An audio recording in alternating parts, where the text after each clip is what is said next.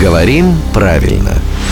Здравствуйте, Володя. Доброе утро. Я предлагаю, знаете, сегодня подискутировать. Давайте. Обычно у нас здесь дискуссии редко бывают, но вот э, эту традицию можно было бы и нарушить. Другими словами, почему дискуссия, но не дискуссировать, а дискутировать? Вот это чередование откуда пошло? Дело в том, что оба слова из латыни, ну, через немецкий язык, через французский, и уже в латинских словах «дискуссио» — рассмотрение, исследование, обсуждение, и позднелатинский глагол «дискутере» — наблюдать. То есть уже там, в оригинале, в одном слове 2«с», в другом «т». И мы также и заимствовали. Но глагол «дискуссировать» тоже есть в русском языке. А, а, а.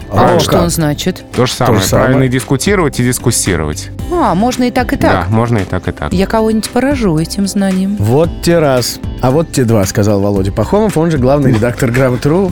А он приходит каждое буднее утро в 7.50, 8.50 и в 9.50. Вот и подискутировали.